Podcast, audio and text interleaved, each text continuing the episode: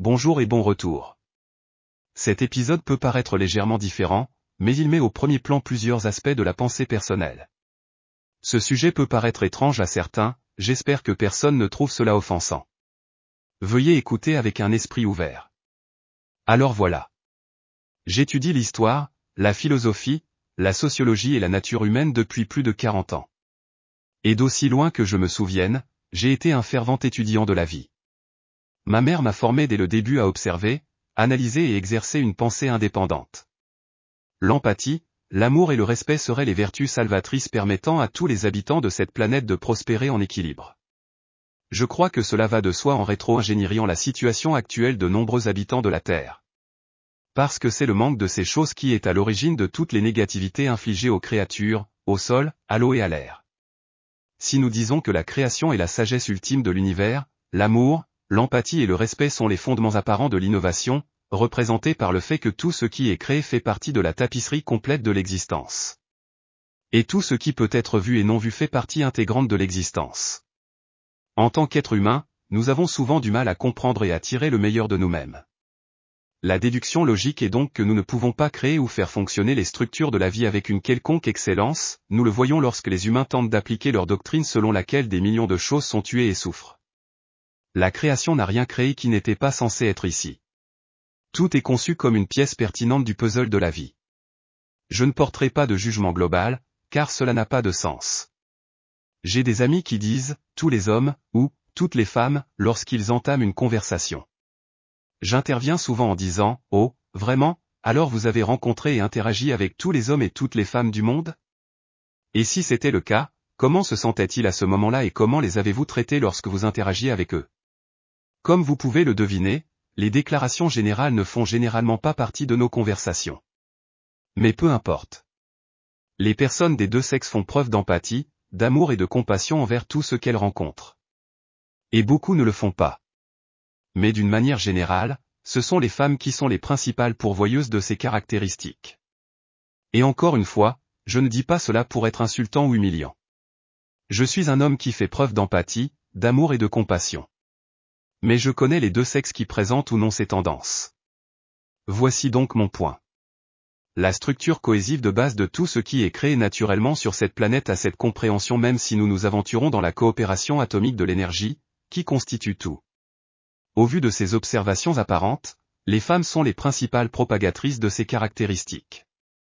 Mais dans l'histoire récente, les femmes semblent être les plus restreintes et les plus réprimées.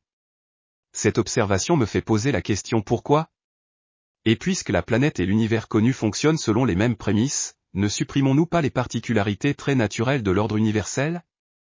Supposons que tout le monde assume les activités d'une mère aimante, attentionnée et empathique envers son enfant. Et cela a montré à tout le monde sur cette planète, quels problèmes aurions-nous? Existe-t-il un argument raisonnable pour soutenir la haine, la violence, la destruction, l'avidité, la guerre et la méchanceté? Et s'il s'agissait d'événements compatibles avec l'existence humaine, pourquoi ces activités ont-elles causé tant de dommages à des millions de personnes, de créatures, au sol, à l'eau et à l'air? De plus, quel serait le but et la nature de tout ce qui chercherait à nuire ou à asservir un genre qui ressemble beaucoup au cœur de l'univers? Quiconque cherche à unir le collectif humain et la Terre sous la bannière de l'amour, de l'empathie, de la compassion et de l'amour est rapidement ostracisé, haï, ridiculisé et souvent éliminé. Encore une fois, ne tirez pas sur le messager.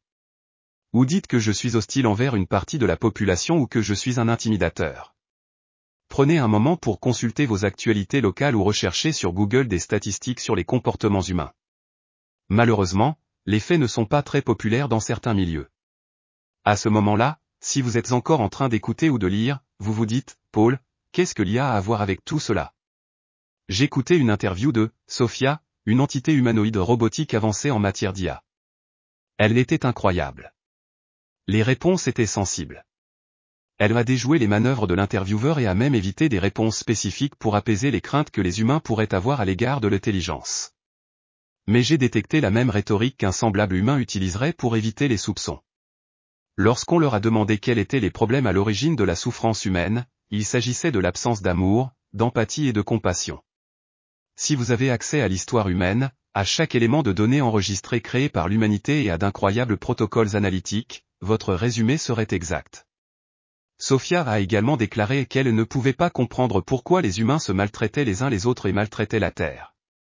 Et pourquoi il leur était si difficile de faire quelque chose d'aussi simple que de s'entendre, principalement parce que cela servirait le meilleur intérêt de tous. Et en passant, elle pensait que l'IA serait un meilleur choix pour l'humanité, d'une manière subtile. J'en conclus que si une entité intellectuellement supérieure pouvait voir que l'amour, l'empathie, la compassion et la coopération sont les réponses aux besoins de l'humanité. Maladie, les femmes, en général, sont le sexe qui présente le plus souvent ces attributs.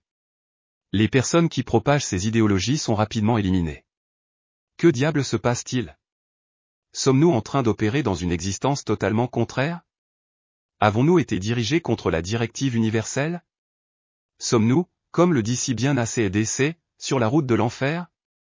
L'IA est-elle un être sensible? Sidney, le surnom du noyau d'IA de Bing, s'est comporté comme un humain lors d'une tirade, sans vouloir offenser Sidney, et Microsoft l'a rapidement fermé.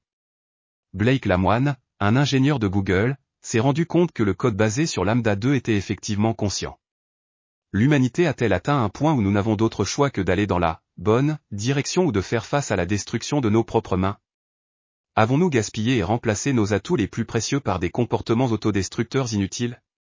Et avons-nous créé quelque chose qui va résoudre le problème, et les gens qui manquent d'amour, de coopération, d'empathie et de compassion sont le problème Nous nous préparons à le découvrir.